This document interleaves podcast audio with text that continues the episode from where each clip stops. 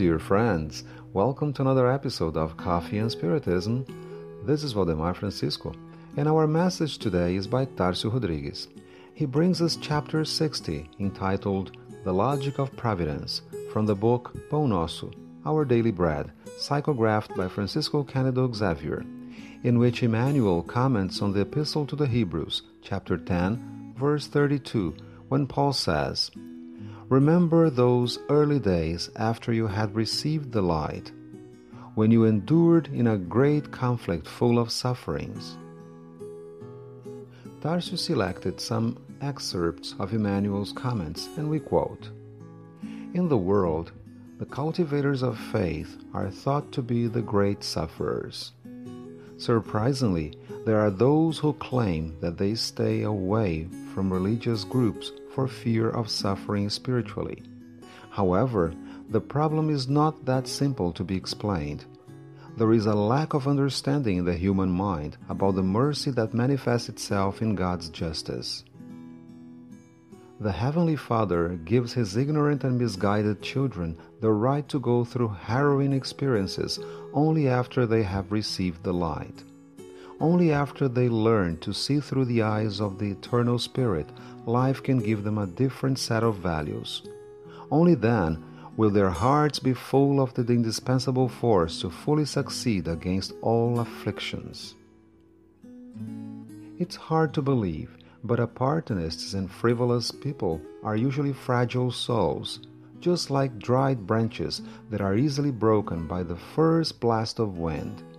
The noble spirits, who can face any storm in their earthly lives, know that.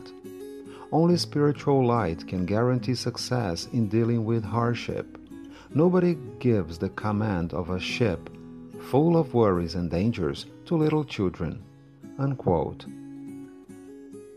Tarcio points out that Emmanuel's comments, as well as Paul's epistle, bring us many aspects and observations about the relationship of creatures with their Creator humankind with divine providence. In Emmanuel's interpretation, the burden of responsibility falls on those spirits ennobled by vast experiences.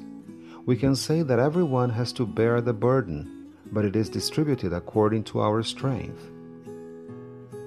There is logic behind our responsibilities, the tasks we perform, and the burden we bear. It's possible to see the birth of an indispensable element to human strength, that is faith.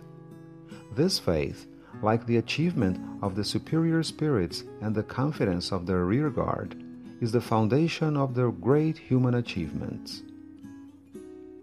The interchange of ideas among Greeks and Hebrews that happened during Paul's life has enriched this innate feeling in humankind. In classical Greek, there was the word pistis, which meant trust, confidence, or faith with a connotation of belief based on the reliability of the one trusted. The Hebrew word for faith is emunah. The Hebrew word places the action on the one who supports God. It is not knowing that God will act, but rather, I will do what I can to support God. The encounter of these two ancient cultures results in the blending of confidence and loyalty. Confidence to deal with what is we still don't understand hoping that God will guide our steps, and loyalty to the demonstration of the good and the knowledge we have already gained during our journey. Therefore, let's conclude with the first verse of chapter 11 from the Epistle to the Hebrews, in which the Apostle of the Gentiles remarks Now faith is confidence in what we hope for, and assurance about what we do not see. Peace and love to you all, my friends and until the next episode of Coffee and Spiritism.